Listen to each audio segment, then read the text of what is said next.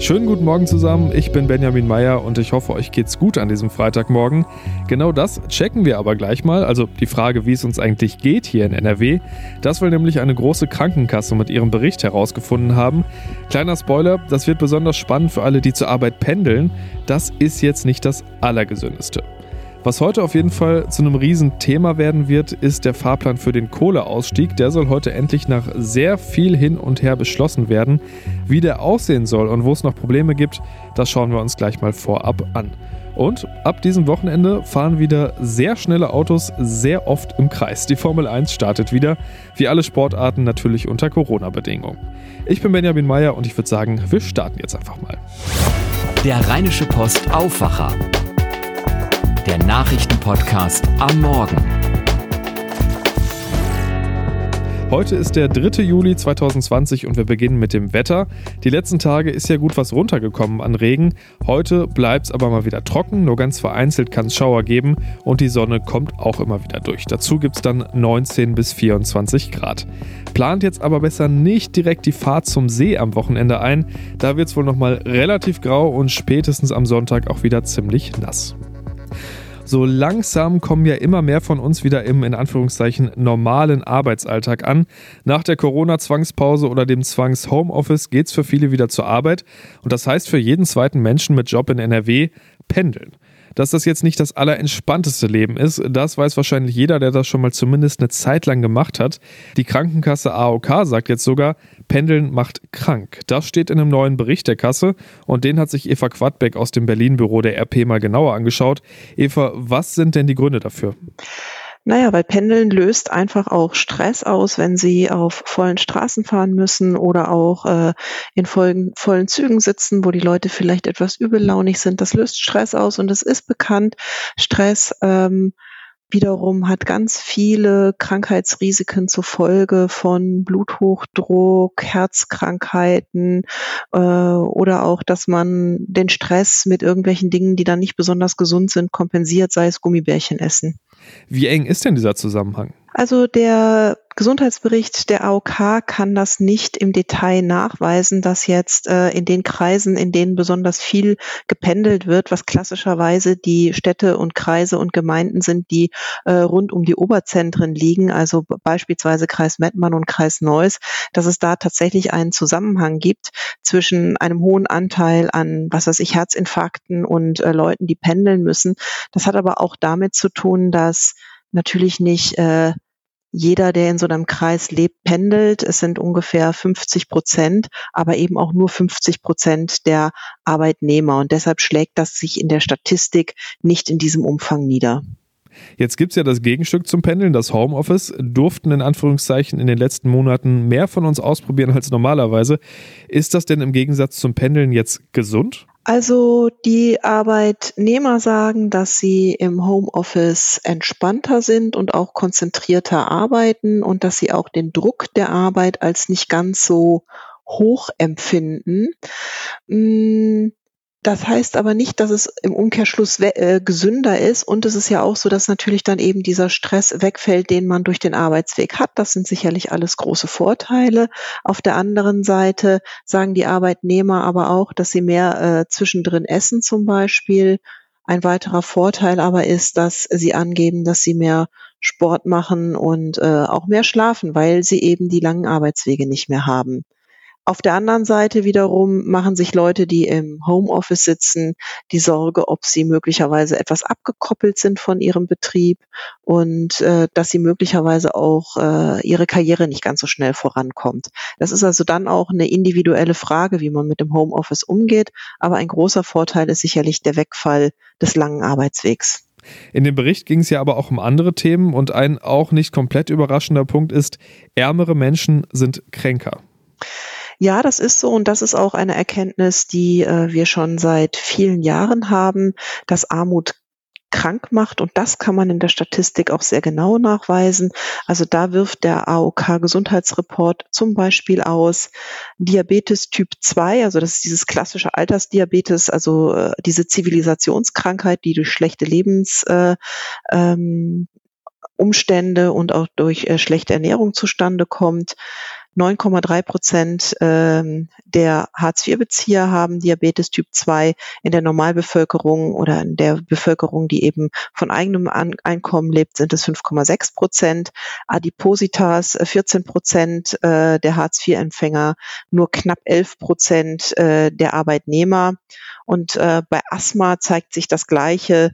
7,5 Prozent der Hartz-IV-Empfänger leiden unter Asthma, während es äh, bei den Beschäftigten nur 5,8 Prozent sind. Also da ist die Korrelation ganz eindeutig und auch wenn man auf die Lebenserwartung der Menschen guckt, das ist sehr interessant, das zeigt der AOK-Bericht auch, ähm, in den Kreisen, in denen und, und Städten, in denen mehr Wohlstand herrscht, wie beispielsweise Bonn und Aachen, ist die Lebenserwartung bedeutend höher als zum Beispiel in Duisburg und Oberhausen, wo wir auch wissen, dass die Quote der Langzeitarbeitslosen deutlich höher ist.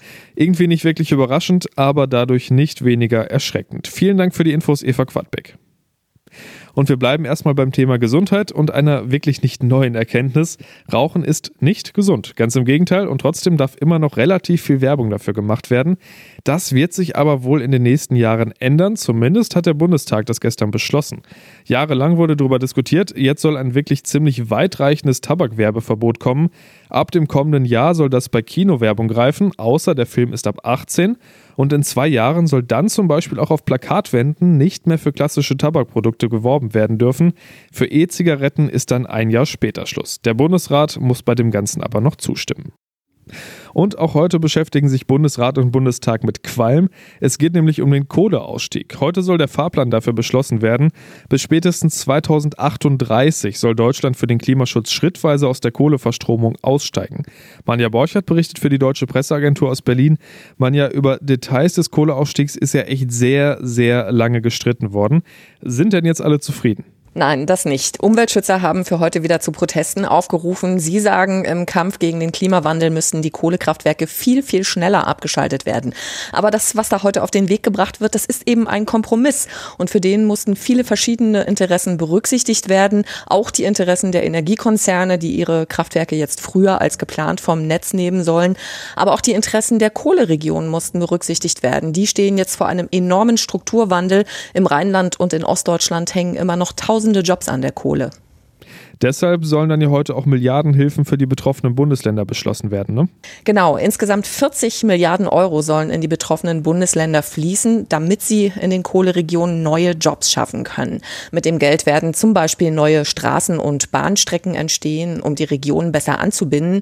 Das schnelle Internet soll ausgebaut werden, ehemalige Tagebaue sollen renaturiert werden und der Bund will auch neue Forschungsinstitute in den ehemaligen Kohlerevieren ansiedeln, in der Hoffnung, dass auch das neue Jobs bringt. Für ältere Kohlebeschäftigte, die durch den Kohleausstieg jetzt ihren Job verlieren und nicht nochmal umsatteln können auf einen neuen Beruf, soll es ein Überbrückungsgeld geben bis zur Rente.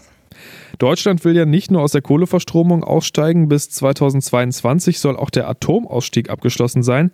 Das ist ja auch nicht mehr so lange hin. Ähm, wie wird denn sichergestellt, dass wir trotzdem auch in Zukunft eine ausreichende Stromversorgung haben und dass der Strom bezahlbar bleibt?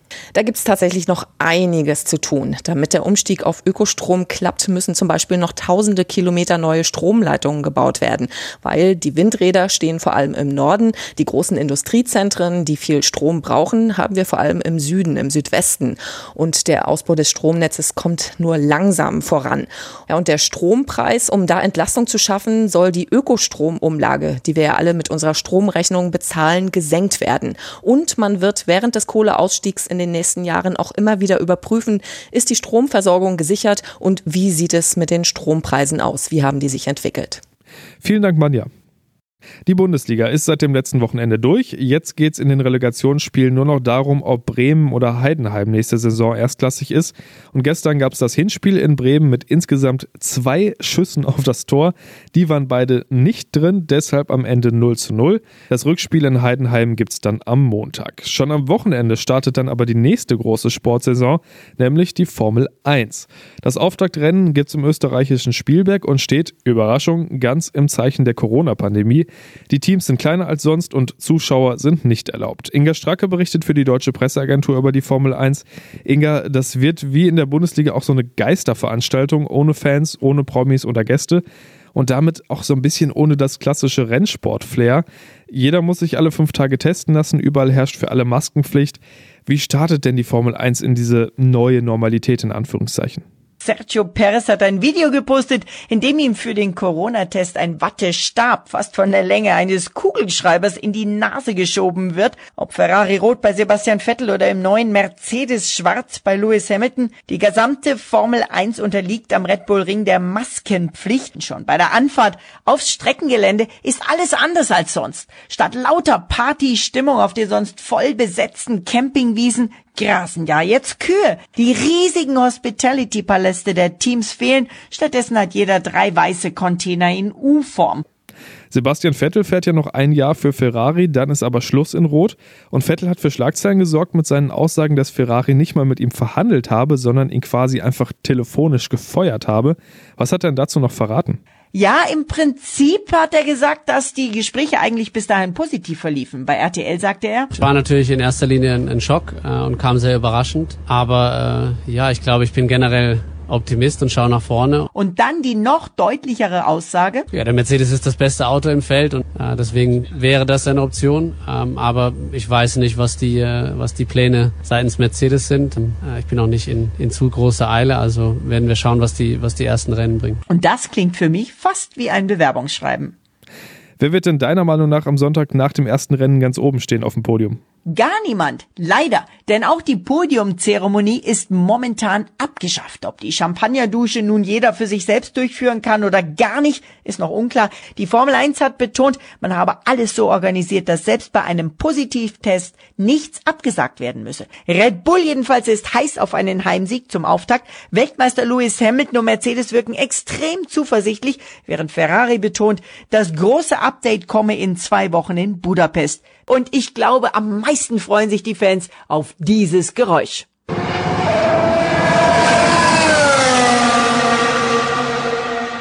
Gute Fahrt. Schauen wir zum Schluss noch auf ein paar Themen, die heute spannend werden könnten.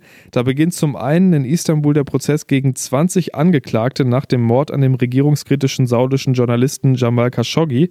Khashoggi war 2018 im saudischen Konsulat in Istanbul brutal ermordet worden. Hauptbeschuldigte sind zwei ehemalige Berater des saudischen Kronprinzen. Der Wirkstoff Remdesivir soll heute voraussichtlich die Zulassung für die Behandlung schwerer Covid-19-Erkrankungen in Europa erhalten. Die USA hatten sich in den letzten Tagen fast die komplette Produktionsmenge für die kommenden Monate gesichert. Gesundheitsminister Jens Spahn erwartet vom Produzenten allerdings, dass auch Deutschland und Europa versorgt werden. In Berlin geht es heute nicht nur um Kohle, sondern auch um Tierhaltung. Im Bundestag soll ein grundlegender Umbau der Haltung und mögliche Maßnahmen gegen den Preiskampf bei Lebensmitteln Thema sein. Das Ganze war ja rund um den Tönnies-Skandal wieder in die öffentliche Diskussion geraten. Und eine Nachricht haben wir noch. Nachricht von Tobi. Hey, ihr Lieben. Am Sonntag wird's ernst. Am Sonntag nämlich begrüßt Moderatorin Andrea Kiebel im ZDF Fernsehgarten zum 90er Spezial wen? Matze Knob. Matze Knob alias Super Richie. Und ich habe gelernt auf schlager.de, dass der gleichnamige Song, Super Richie, 1998-99 der zweiterfolgreichste in den deutschen Charts überhaupt war. Nur ganz knapp hinter My Heart Will Go On, Celine Dion. Und das Album von Super Richie war für den Echo nominiert. Die 90er, ey. Die muss ich jetzt erstmal verarbeiten. Das war der Aufwacher am 3. Juli 2020. Ihr habt es wahrscheinlich gemerkt, seit dieser Woche klingen wir so ein bisschen anders. Schreibt uns gerne, wie euch das gefällt. Euer Feedback wie immer gerne an aufwacher.rp-online.de. Habt einen schönen Freitag und dann ein schönes Wochenende. Bis dann. Mehr bei uns im Netz www.rp-online.de